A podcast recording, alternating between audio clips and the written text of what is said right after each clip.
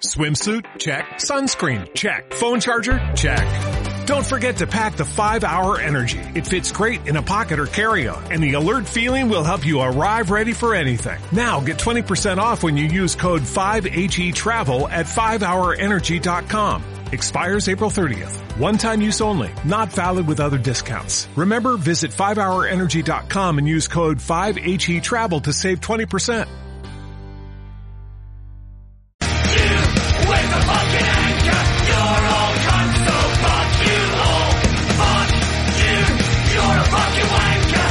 Ahora vamos a ir ya por lo que es el- la main card del evento, bueno, podría ser de otra manera, empezando por el combate entre Kanzat Chimaev y Riz Maki. Riz Maki, otro luchador que venía de, de Cage Warrior. Aquí había una barbaridad de luchadores de, de Cage Warrior y era otro, otro de los luchadores que pasaban por aquí. Y Kanzat Chimaev, lo curioso es que venía de pelear hace tan solo 10 días, que no había estado mucho tiempo de baja. Era su debut en UFC, impresionó a- al público con el combate que hizo y aquí lo ha hecho incluso hasta mejor porque es él dice al final, bueno, la victoria fue para Chimaev por sumisión, bueno, perdón, por ground and pound en el primer asalto, tres minutos.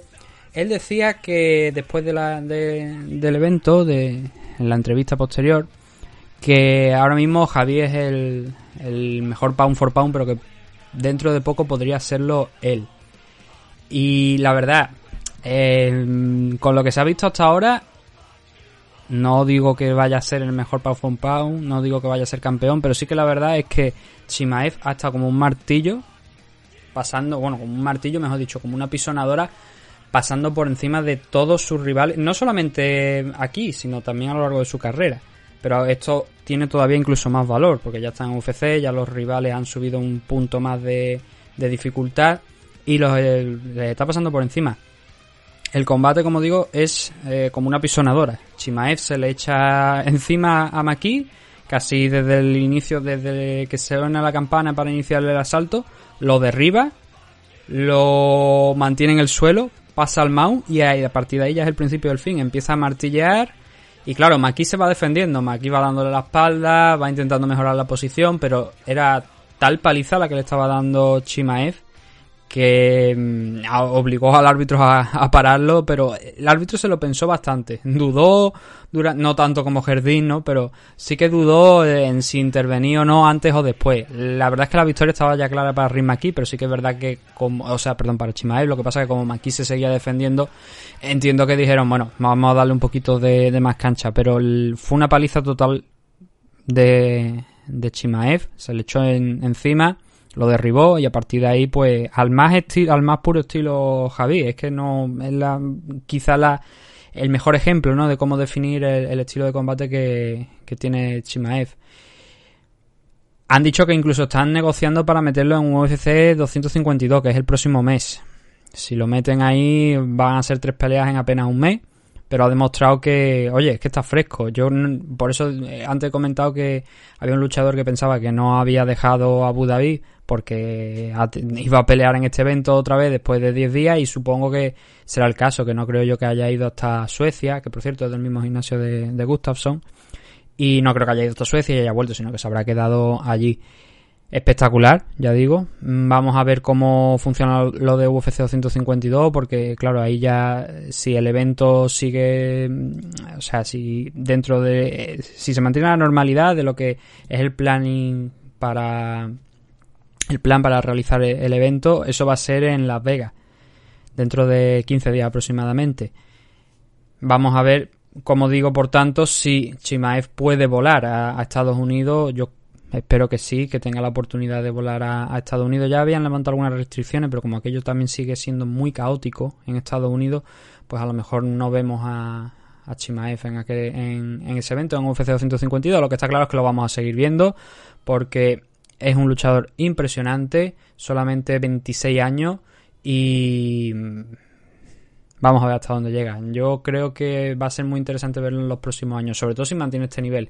Claro, eh, ahora le han dado estas dos peleas en 10 días, ha hecho historia porque son dos victorias consecutivas en 10 días y, y además luciendo muy bien.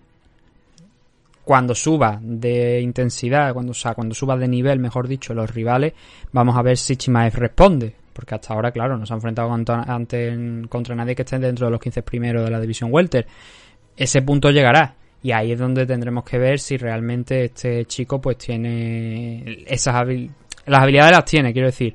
Si es capaz de también ponerlas en, juego y ponerlas en valor frente a un rival de, de mucha más entidad. El siguiente de los enfrentamientos era Alex Oliveira contra Peter Sobota. Un combate, bueno, raro, raro la verdad, porque eh, Peter Sobota, este ha sido su último combate, aparentemente se va a retirar ya, después de esos 24 combates que, ha tenido profesionalmente. 24-25, creo que son 24 me parece. Y Alex Oliveira, pues el combate lo ganó él, fue una decisión unánime a favor de, de Alex, pero el enfrentamiento, a ver, hay cosas que son grandes claves, ¿no? Las patadas a la zona media y de frente que le lanzaba Oliveira a Sobota, era, esto era un combate de un zurdo contra un diestro, el zurdo era, era Sobota, y esas patadas iban haciendo daño, iban llegando. De hecho, en el primer asalto una de esas hizo bastante daño a Sobota, se recuperó, pero sí que mm, lo pasó mal. Entonces la victoria fue una decisión unánime para, para Oliveira por un triple 30-27 y el 30-27 yo creo que está justificado. Él fue poco a poco minando la moral, digamos, de, de Sobota, poniéndole tanto en el primer round como en el asalto. También le volvió a, mandar a, la lona. Lo puso muy contra las cuerdas, con, con un trabajo pues de, con las manos abajo. El striking de, de, Oliveira en el día de. en el sábado tuvo, tuvo las manos abajo iba buscando ángulos. Peter Sobota intentó también entrar un poquito ese juego, pero luego ya sí que cuando ya veía que le estaba haciendo daño, él ya la levantaba y mantenía un poquito más su, estilo ortodoxo. Pero Oliveira estuvo muy bien en, ese en esos movimientos, intentando poner algunas trampas, moviendo las manos, pero sobre todo el, gran trabajo fue a base de, la, de las patadas, que fueron bastante efectivas. Y claro, si ya vas pegando, sales del primer round con esa patada que le dio a la zona media, que le hizo daño a Sobota, también tiene el efecto psicológico de decir, me va a seguir dando, voy a tener que proteger esto y ya te expones un poco más también arriba en la defensa, ¿no? Eh, Sobota intentó eh, varios takedowns, lo que pasa que no, no llegó a, a, controlar ninguno y, a ejecutarlo, o sea, a finalizarlo y al final, pues claro, eh, si esa estrategia tuya, que es el plan B, porque el plan A no te estaba funcionando, que era mantener arriba la pelea porque Oliveira te está haciendo más daño del que tú esperabas, o sea, del que tú preveías y del que tú, el de que a ti te gustaría, tienes que acudir al plan B. Y el plan B de Sobota fue intentar derribarlo, pero ni en los derribos tampoco porque no consiguió mantener a, a Oliveira, derribarlo, mantenerlo en el suelo. Y al final, pues, la lógica, entre comillas, sobre todo yo creo la diferencia de, de habilidades entre uno y otro, quedó bien expuesta con la victoria de, Alex Oliveira basada en lo que estoy diciendo en el striking principalmente. Poco a poco, pues conforme iban pasando los, minutos, iba ganando más confianza, los golpes iban siendo más claros, Sobota iba también un poquito desfalleciendo, iba ya no entraba tanto a, a los intercambios para ver si podía sumar, porque le estaba haciendo también daño a Oliveira, y al final pues tenemos esa derrota de, de Peter Sobota por un triple 30-27 y Alex Oliveira, eh, ahora, bueno, como digo, Peter Soboto parece que ya va a poner punto y final. Creo que, si no lo estoy yo muy equivocado, permitirme que lo revise, pero sí, efectivamente, Peter Sobota ha confirmado ya su retiro porque teníamos otro retiro en este evento y, había que mencionarlo, pero Peter Soboto también se ha retirado ya profesionalmente, aparentemente, ¿no? Luego a lo mejor, como gusta, son, no, estoy retirado y al final vuelve en este evento. Y eh, Oliveira suma aquí su segunda victoria consecutiva en este año, después de derrotar a Matt Griffin en marzo. Y Peter Sobota pues pone el punto final a su carrera aquí con dos derrotas. Lo bueno que tuvo es que mm, después de haber estado un tiempo en UFC y salir de la compañía, pudo volver nuevamente. Se puede decir que se puede ir contento. Para mí, yo creo que mirando el historial de esta segunda llegada, de esta segunda oportunidad que tuvo Peter Sobota en UFC, son cuatro victorias, tres derrotas. Una victoria precisamente contra Nicolas Dalby, Ben Saunders, luchador, en el caso de Ben Saunders, bastante veterano. Pero claro, se ha demostrado que no está para competir contra la parte más. la parte media, la parte alta de la división, ni mucho menos. Y yo creo que ya digo, yo creo que se puede ir contento después de que en esta segunda oportunidad que le brindó UFC, aquí sí que consiguió victoria. Tener en cuenta que en la primera ocasión, tres combates, tres derrotas. Y luego ya cuando llegó aquí nuevamente, después de estar un tiempo peleando en, a nivel europeo, en Alemania concretamente, sumó estas cuatro victorias y tres derrotas. Así que yo creo que se puede ir contento a casa. Y Alex Oliveira, pues bueno, sigue en forma, sigue con una oportunidad ahí de no descolgarse mucho y habrá que estar pendiente de ese tercer combate, por tercero me refiero, de, si puede sumar una nueva victoria, sería la tercera consecutiva. Lo iremos viendo conforme vaya pasando el tiempo. Paul Cray frente a Gazu, eh, Gazimurad Antigulov, el luchador ruso. Victoria para Paul Cray, para el escocés, por sumisión, por un triángulo en el primer asalto, con apenas dos minutos disputados. Eh, poco que comentar arriba, pero en el suelo sí que, obviamente, aparte de por la victoria, es cómo se produce, ¿no? Me gustaría tener aquí, ya digo, a Manu, porque Manu es el que también puede aportar un poquito de punto de vista más técnico, pero la... A ver, es indudable e innegable que eh, Paul Craig es una amenaza cuando tiene la espalda contra la lona, porque no es la primera vez, ni va a ser la última seguro, en la que suma victorias por, por triángulo. Ya tiene varias en, en su historial, y claro, cuando esa pelea toca el suelo, es más, es un poco más que Paul Craig el que dice, bueno, vamos a, intentar llevar esto, esto aquí a, la pelea al suelo. Entonces, contra la lona. ¿Y cómo se produce la sumisión? Bueno, todo se inicia, primero, el brazo, de Paul Craig está controlando el brazo izquierdo por debajo de, su asila de, de Antigulov. El derecho está batallando con él un poco, con su, con su mano izquierda y sobre todo el detalle de que tiene las dos piernas en las caderas, o sea, los dos pies en la cadera de Antigulov. Ahí impidiendo que acabara de entrar en la guardia. Lo que pasa que esa posición pues le, fue lo que le permitió el subir al triángulo. Que luego también hubo un momento donde intentó cambiar, ajustarlo un poco, a ver si también podía hacer un triángulo y, un armbar a la vez. El, el, tema es ese, hay un momento donde explota, mete ese brazo que no tenía controlado, que no tenía agarrado, que simplemente pues estaba batallando con él, lo empuja hacia, hacia y ahí es donde sube, porque ahí es donde gana el control ya del hombro, donde le permite subir la pierna eh, por encima de, del hombro para cerrar el triángulo. Y es una sumisión perfecta de libro, es un triángulo de libro y, y muy bien ejecutado. Claro, cuando esa pelea tocó el suelo, yo, cuidado, a ver, eh, tiene un historial de, sumisiones. Quizás no es lo más inteligente. Es verdad que Antigulov también es un luchador que mm, tiene muchísimas sumisiones en su, en su récord y que no tiene un suelo que sea precisamente manco, digamos, o cojo, según, según os guste decir. Pero claro, está, hay que mostrarle un poco más respeto. Y a mí siempre me, da, me ha dado bueno, siempre, últimamente me da mucho la sensación de que no muchos luchadores respetan a su rival cuando están con la espalda contra la lona. Y teniendo en cuenta que aquí era fácil de prever que teniendo a Paul Craig contra la lona iba a ser una pelea complicada porque es un experto y porque ya, como he dicho antes, tiene muchos triángulos, quizá Antíbulo fue demasiado valiente. Y aceptar entrar ahí en la guardia de, de Paul Craig puede que no fuera lo más inteligente. Él lo intentó, le salió mal. Y al salirle mal, suma su tercera derrota consecutiva aquí dentro de, UFC, mientras que Paul Craig, pues ahora mismo puede decir que tiene un historial interesante. Empató con, con Shogun Rua, venció a Vinicius Moreira y ahora ha vencido a Antigulov.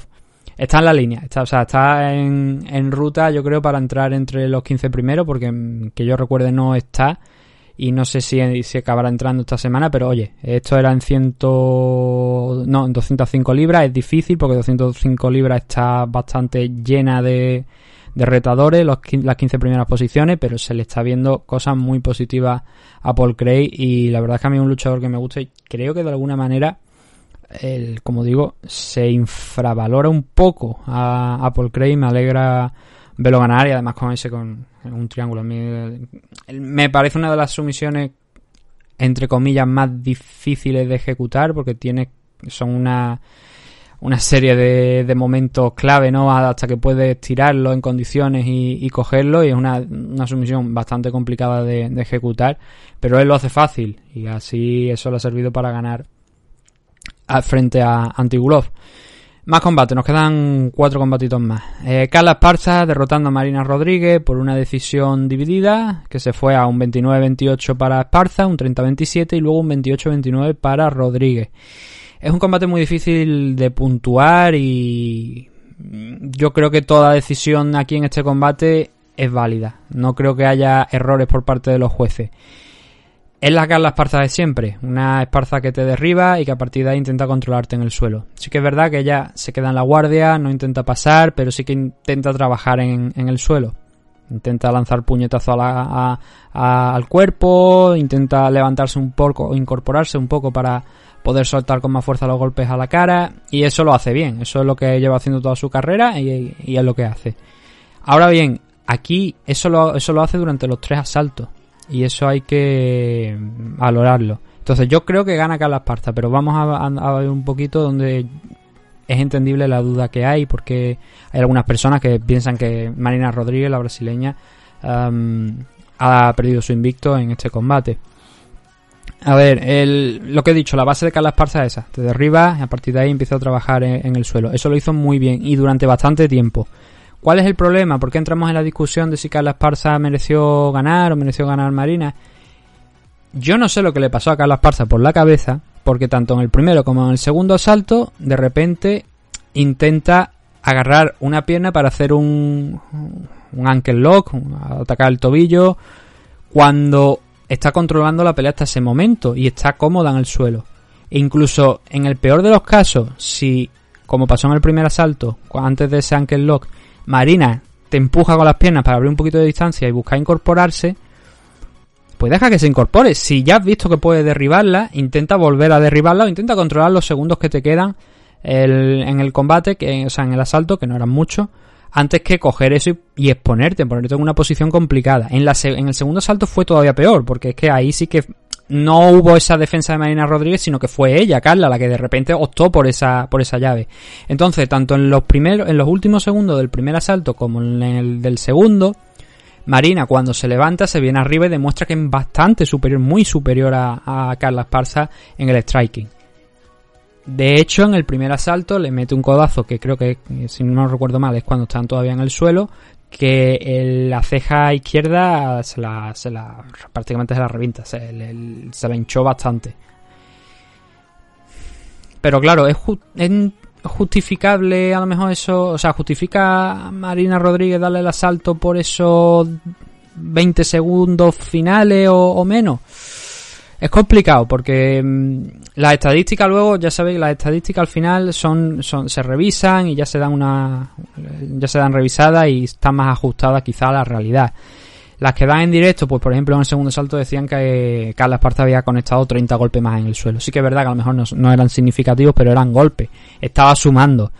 Los golpes de Marina Rodríguez en el suelo eran suficientes como para decir que estaba ganando la pelea a Carla también en el suelo. Yo creo que no. Yo diría que no. Pero ya digo, esto es cuestión de, opiniones. Yo diría que no, yo diría que Carla hizo un trabajo en el suelo muy bueno, tanto en el primero como en el segundo, como especialmente en el tercero, donde ya, por suerte, no optó por coger ese ankle lock, sino por mantener, mantenerse encima y, y acabar el round sin tener esos problemas que había tenido en el primero y en el segundo. Yo no sé si es porque la esquina ya se lo diría o ella diría, oye, si puedo mantenerla en el suelo, porque no la voy a mantener?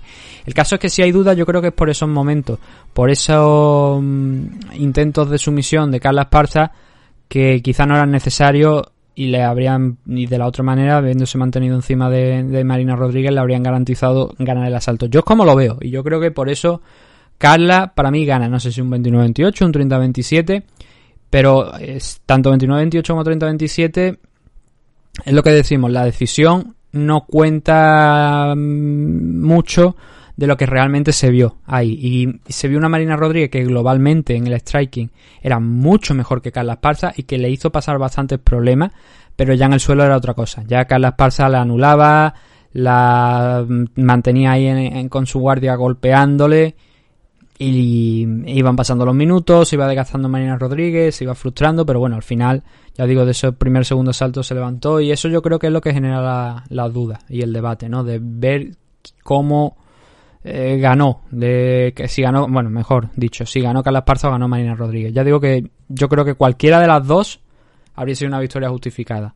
Lo que pasa es que, claro, esto tiene una serie de implicaciones. ¿Cuáles? Pues que Carla Esparza, esto eran 115 libras, por supuesto, Carla Esparza ahora mismo estaba la séptima, es probable que suba. Marina Rodríguez no había perdido nunca ningún combate y ahora se ha encontrado con su primera derrota. Volviendo al tema de Carla Esparza, son cuatro victorias consecutivas. Yandirova, Alessa Grasso, Michelle Watterson y ahora Marina Rodríguez. Es difícil, ¿no? Que vaya a estar por el título, pero oye, se mantiene en esa, en esa posición, no la pierde y quién sabe, teniendo en cuenta que ahora la campeona de Weili San, si sigue ganando, puede que encuentre alguna oportunidad a Carla Esparza, pero va a tener que seguir ganando antes de, optar por el al, título. Y luego Marina Rodríguez, que como digo, esta era su primera derrota profesional. Tenía dos victorias, no, sí, dos victorias en UFC y lo que es más difícil, dos empates. que, pocos luchadores empatan en UFC, ya había empatado ya dos veces, dos derrotas, dos empates. Esta es, como digo, su primera derrota. Se le vio muy bien, se le vio muy bien, lo que pasa que, claro, es lo que he dicho el takedown, la, o sea, la defensa de takedown, los derribos, el suelo, es donde quizás flaquea un poquito más Marina Rodríguez. Pero en el striking ya se ha demostrado, lo, demostró el, sábado contra Carla Esparza, que es superior, que tiene una buena técnica y que si sigue en esa línea, pues llegarán más victorias. Siguiente de los combates, Fabricio Verdún contra Alexander Gustafsson. El regreso de Gustafsson que se daba en la división heavyweight un Gustafsson que creo que eran 240 libras, me parece, me va a permitir que lo mire, 240 libras dio en la báscula, más o menos lo que tiene Fabricio Verdún, había polémica entre ellos porque Gustafsson decía que le había partido la nariz en un entrenamiento a Verdún y, cosas así, entonces había algo de polémica entre ambos. El estilo de Ale la verdad es que no ha cambiado, sigue siendo el mismo. El, footwork, el yendo a banda a banda, el utilizar el, alcance. Y en eso estuvo bien. El tema, ¿Cómo se produce esta victoria por sumisión de, de Verdún? Pues Alex entra al choque, entra a golpear, golpea bien y eso obliga a Verdún, para quitarse el problema, el, ir al suelo. Y el intentar el batallar para conseguirlo le cuesta, le cuesta eh, derribar a Gustafsson, pero finalmente lo consigue y además que incluso gana la espalda. A partir de ahí, pues eh, empieza a girar un poquito, viendo que la espalda no lo tiene muy bien y opta por un armbar, Verdún, saliendo por encima de, de Gustafsson, agarrando. Eh, Alex defiende al principio, pero la verdad es que ya estaba bastante perdido. A mí me da la sensación de que el combate ya estaba, entre comillas, bastante perdido, porque teniendo en cuenta que estábamos hablando de, de Fabricio Verdún, un campeón mundial en Brazilian Jiu-Jitsu, múltiples veces campeón mundial en Brazilian Jiu-Jitsu, es difícil que deje escapar esa sumisión.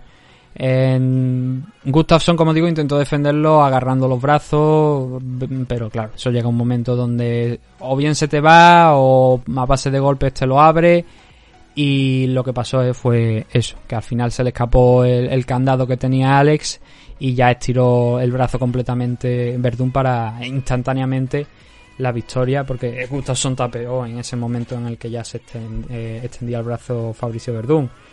Verdún creo que tiene dos peleas todavía más en contrato con UFC y luego ya pues se verá qué es lo que, qué es lo que va a hacer, pero necesitaba esta victoria, la verdad.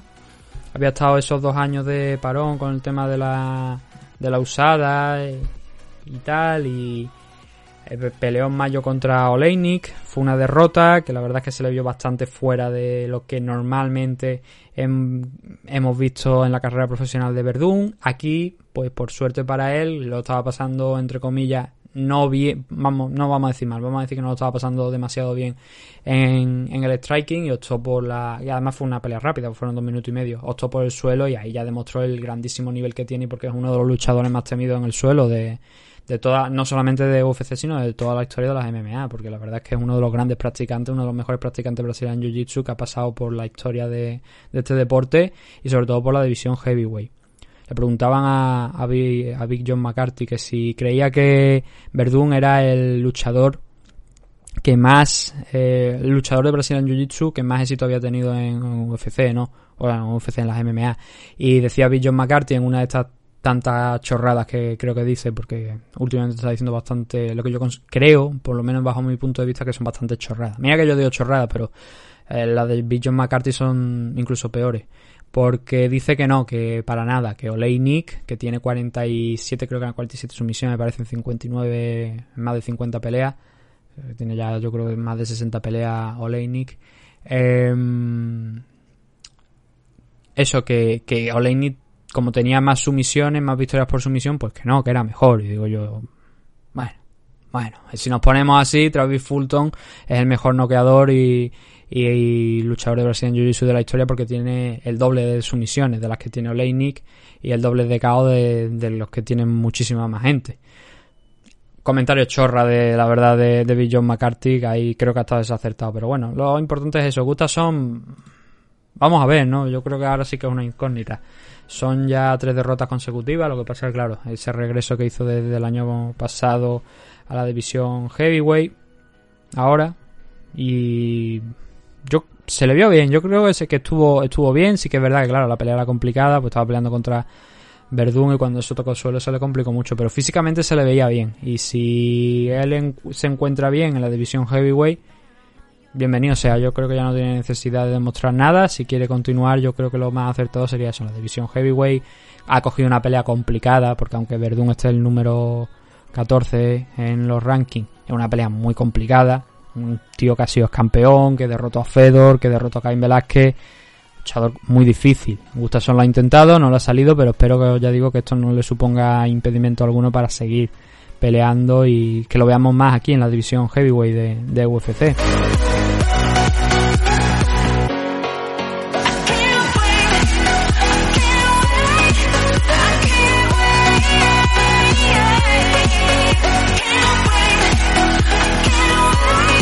Quedan dos combatitos más. El de Mauricio Rúa contra el pequeño de los Nogueira, contra Minotauro. Sí, Minotauro. Es que siempre me digo Minotauro, Minotauro. Es, eh, el, pequeño Nogueira, Lil Nog es, Minotauro, Este combate, pues bueno, esto ya venía de largo. Era una rivalidad que venía de, muchos años atrás, de los enfrentamientos que habían tenido en, en Pride. Que ahora no recuerdo si fueron dos o fueron tres. No, no, fueron. En Pride fue uno, me parece. Y aquí en UFC este era el tercero. Eh, no el tercero en UFC, sino el, segundo el segundo en UFC y el tercero. Pero en, en todos los que había tenido anteriormente lo había perdido. En los dos anteriores había perdido el Nogueira contra Shogun. Y aquí ha vuelto a ceder la, la victoria. Decisión dividida para Shogun Rua frente a Nogueira por un doble 29-28 y un 28-29 y hay que recordar que este era el último combate profesional de, Nogueira. Él también se va a retirar ya.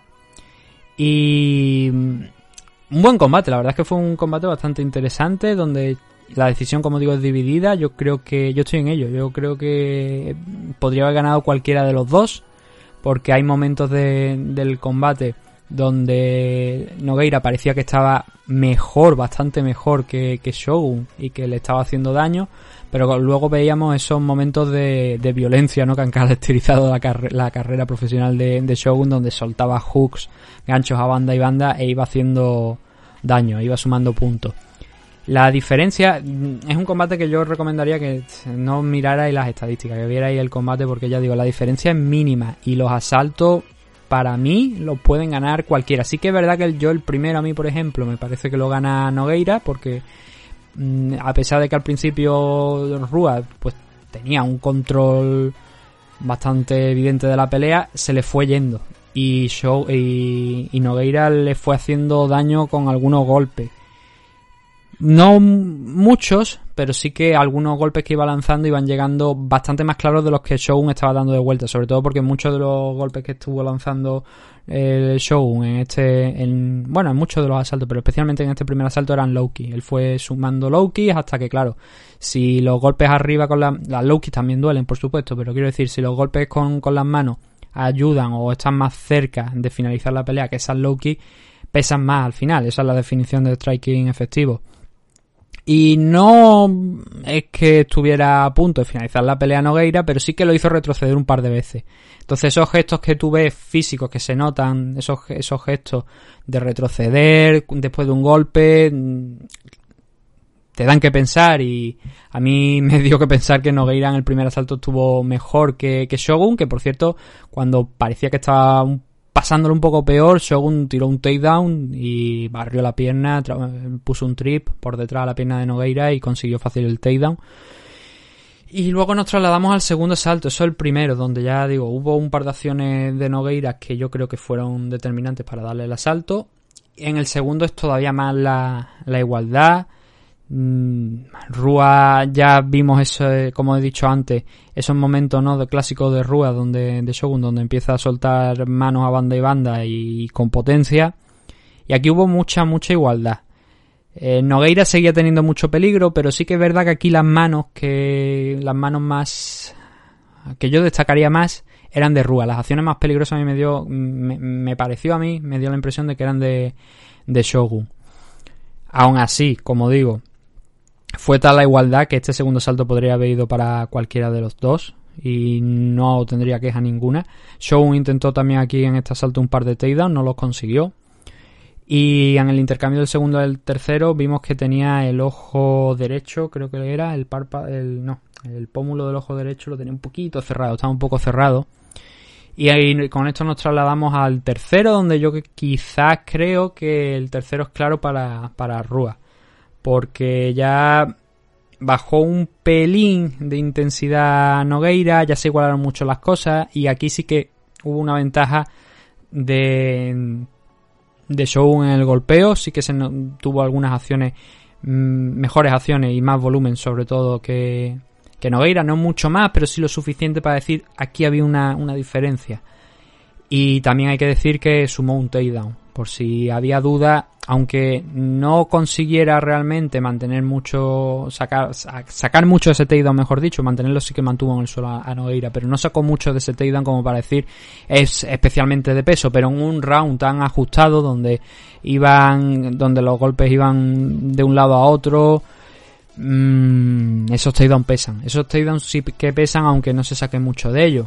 Entonces, para mí el tercer asalto de Shogun, el segundo se lo di a Shogun también por, por esos intercambios, como he comentado antes, donde daba la impresión de que estaba haciéndolo mejor que, que Nogueira, que como digo, llevó peligro durante los tres asaltos, pero sí que es verdad que daba la sensación como que los golpes más efectivos estaban siendo de Rúa tanto en el segundo como en el tercero, especialmente en el tercero. Y al final la decisión, como digo, fue unánime a favor de, perdón, dividida, donde fueron doble 29-28 a favor de Shogun y un 28-29 para Nogueira.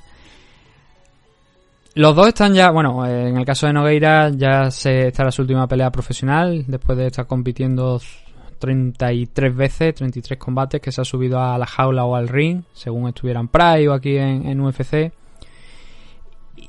Rúa también está cerca del retiro, yo creo que no le queda mucho, de hecho me parece que ha dicho que va, le quedan algunas peleas en el contrato y que cuando acaben ese, ese contrato pues que se acabó. No, eh, perdón, antes he mencionado que Verdún le quedan dos peleas. No, el que le quedan dos peleas es Shogun. Verdún creo que ya ha acabado contrato con UFC.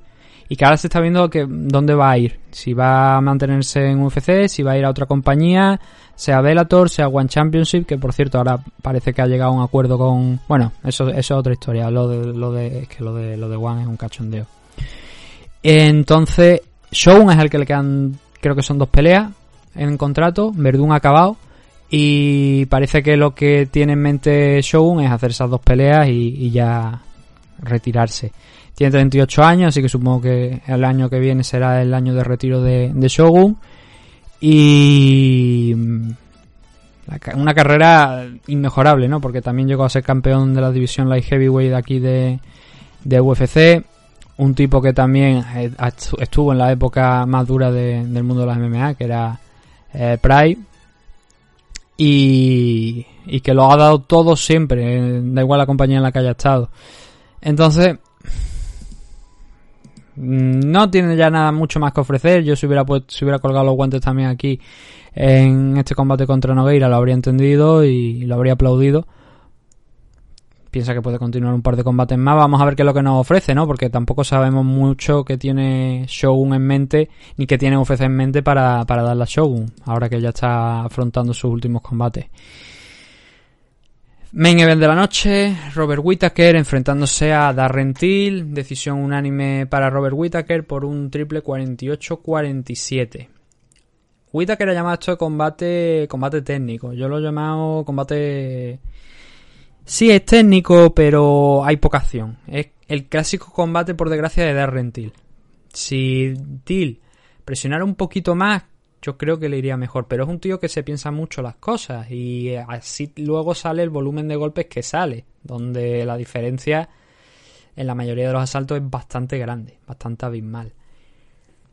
Puntos fuertes de, de cada salto, de qué es lo que se produce en cada salto. La decisión que, por ejemplo, yo creo que, que se da, que también estoy de acuerdo en que es un triple 48, o sea, un triple, eh, quiero decir, un 48-47 para, para Robert Whittaker. Pues mira, tenemos varios puntos interesantes. En el primero, ya digo que hubo, no hubo, no fue un, un combate de intercambio donde el público pues estuviera en su casa en pie, aplaudiendo. Fue un combate donde hubo mucha técnica, donde Darren Till demostró que ha mejorado, ha evolucionado, que tiene una gran defensa, que se quita de en medio corriendo cuando ve que el rival avanza, que también tiene una buena cintura porque esquivó patadas como si fuera Fisiev y se le han visto cosas positivas en, en el tema defensivo. Ahora bien, eh, le sigue faltando creo que apretar un poco el gatillo. El no sé si es por miedo, no sé si es porque pelea demasiado a la contra, si porque mide mucho los golpes, porque no tiene confianza, pero desde luego así da rentil, aunque hubiera ganado el, el sábado, no habría llegado por lo menos para mí a mucho más. Porque la pelea de Darrentil, a mí no, no es que no me gustara, es que es la clásica pelea de Darrentil.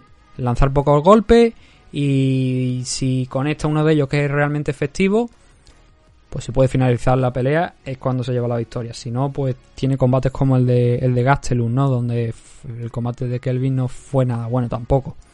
¿Qué pasó en el primer asalto? Pues como digo, poquitas cosas que la verdad en, en el primero, no mucho, pero sí que hay una cosa que es destacable. Y es que Till pone un codo perfecto en timing, mientras Whitaker también avanzaba y estaba intentando golpear y eso hace que Whitaker caiga. Caiga, cae, hace daño, consigue ese knockdown de Rentil, aunque luego las estadísticas estoy viendo que no la consideran como, como un knockdown. Y gana un poquito, o sea, suma unos pocos de puntos en el suelo también golpeando, pero casi al instante vuelven a, pie. Entonces eso, ese, ese codo que le lanza, teniendo en cuenta que Whitaker luego no consiguió, intentó algún derribo pero no lo consiguió y que no fue tampoco muy productivo, digámoslo de esta manera, el, especialmente ese codo, ese knockdown, determina, inclina la balanza en este primer asalto para dar rentil sin ninguna duda. Es lo más destacable del primer round, no hay mucho como digo, pero es especialmente destacable ese momento. Y algo que también hizo Darrentil fue eh, salir los primeros 30 segundos bastante fuerte, bastante con bastante intensidad, intentando apretar ahí en esos 30 segundos. Luego ya se estabilizaba un poquito y volvía a ser el Darrentil de siempre. En el, en el segundo asalto pasa lo contrario. Eh, Robert tenía, es verdad que Robert ayer, el, el sábado tenía dificultades al, al entrar, al, porque media la distancia estaba muy fuera y Darrentil retrocedía muy, muy rápido también, echaba la cintura hacia atrás y eso le dificultaba aún más la, los golpes, el, impactar sobre Darrentil.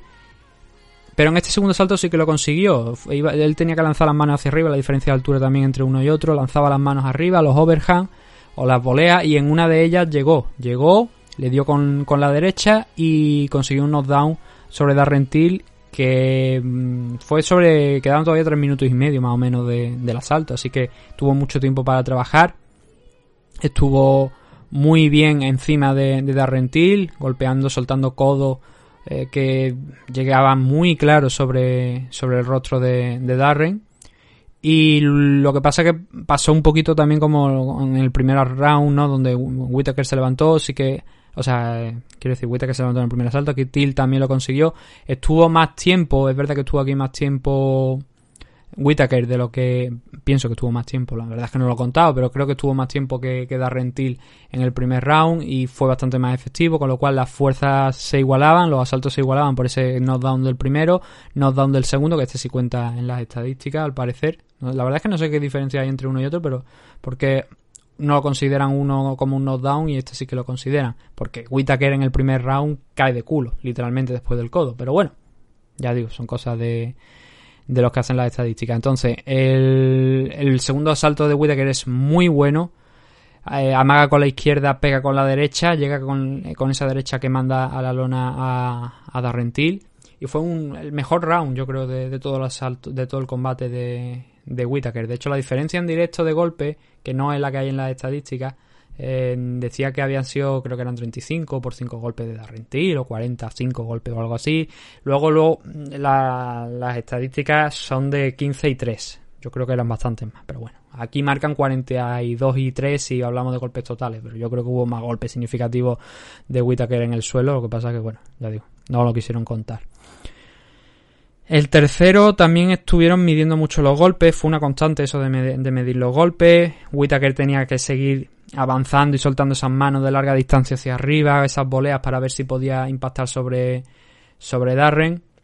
Y Darren también estuvo trabajando en algunos de esos choques, aceptaba, o sea, en algunos de esos avances de, de aceptaba ya el choque, entrar en el, en el clinch y, también lo aprovechaba para conectar un par de rodillas, algunas bastante peligrosas al cuerpo.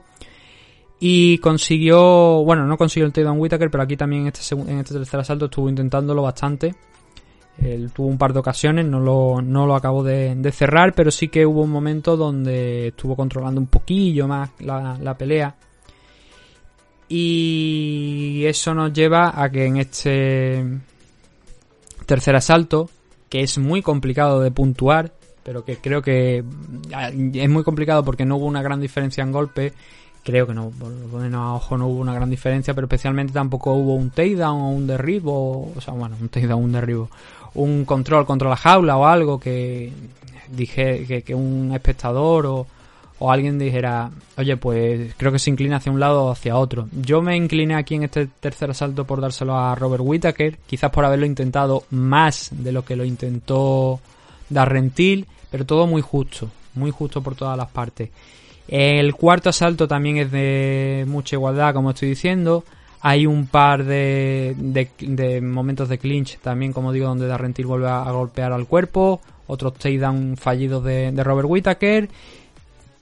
Y hay un momento en el, a mitad del asalto donde Darrentil conecta tres o cuatro golpes consecutivos quizá lo más destacado de la secuencia más destacada saliendo del primer asalto.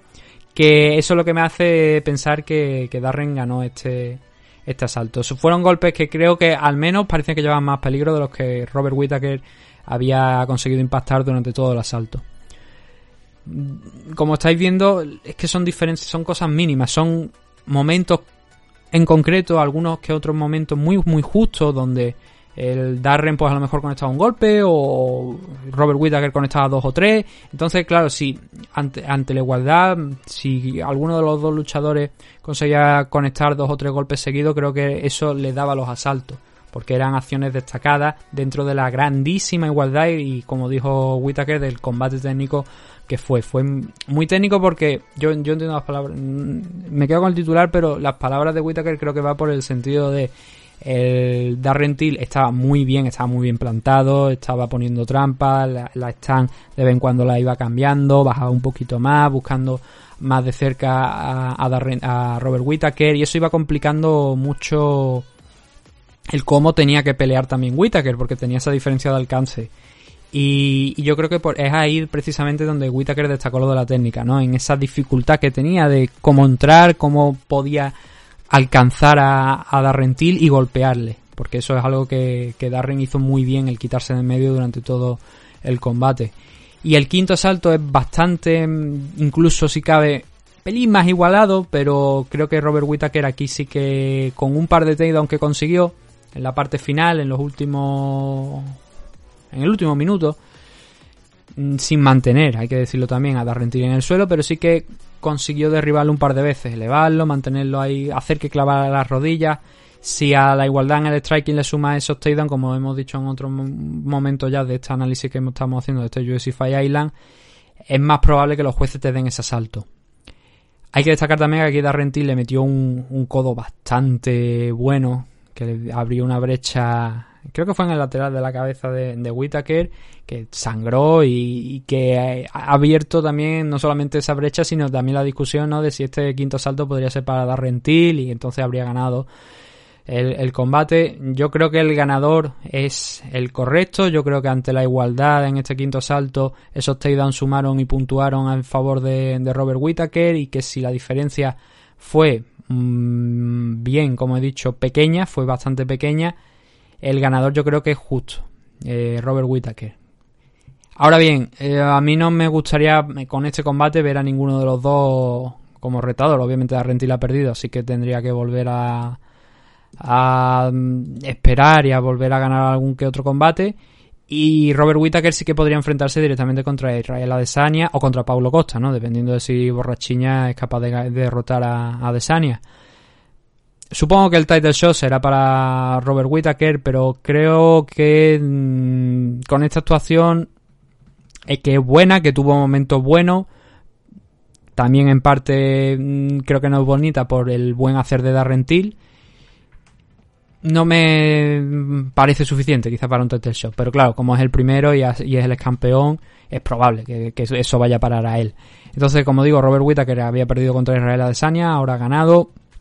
Entra otro en positivo. Y Darrentil aquí, pues eh, creo que es su primera, sí, es su primera derrota en, en la división middleweight. Tampoco es que haya tenido muchas peleas middleweight, solamente ha tenido dos. La primera contra Kelvin Gastelum, que le garantizó una posición bastante buena en, en el ranking, la sexta posición. Ahora supongo que caerá un poco, ¿no? Después de este enfrentamiento contra Robert Whittaker. Y se la ha jugado, ¿no? Darren Till quería pillar el tren rápido, ver si podía conseguir el title shot frente a Israel Adesanya, que por cierto ha dicho que sí que le gustaría enfrentarse a Darren Till, pero quería ver si podía conseguir la, la oportunidad por el título por la vía rápida. No la ha salido, ha encontrado un duro rival para un Robert Whittaker que desde el año pasado no había peleado, con ese parón que tuvo, y, y que ahora vuelve a la senda de la victoria. Esto es todo lo que tenemos en el UFC Fight Night Robert Whittaker contra Darren Till, donde los Performance of the Night, que todo como he dicho anteriormente fueron Performance of the Night, se han ido parar para se han ido parar a Verdun, a Paul Craig, a Kansachi Maev, a Jesse Ronson, Tom Spinell y Tanner Bosser. Todos los seis se han llevado 50.000 dólares, así que ha estado UFC generosa aquí hoy. No cobran mucho, ¿no? Pero luego sí que parece que aquí sí que han estado bastante bastante generosos. El siguiente de los eventos, como digo, va a ser esta misma semanita ya, que había un main event que estipulado, pero que se ha caído a última hora. El evento finalmente va a ser el UFC Fight Night Branson contra Chavasian en 185 libras y la pelea que se ha caído era el Holly Holm contra Irene Aldana porque Irene Aldana al parecer ha dado positivo por coronavirus y no es una car, digamos...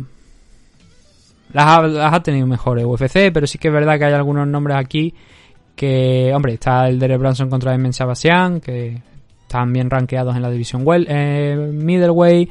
Jojo, Joan Calderwood enfrentándose a Jennifer Maya, también puede ser un buen combatito, la verdad. Vicente Luque contra Randy Brown, siempre está bien ver a Vicente Luque en 170 libras. Lando Banata frente a Bobby Green. Kevin Holland contra Trevin Giles.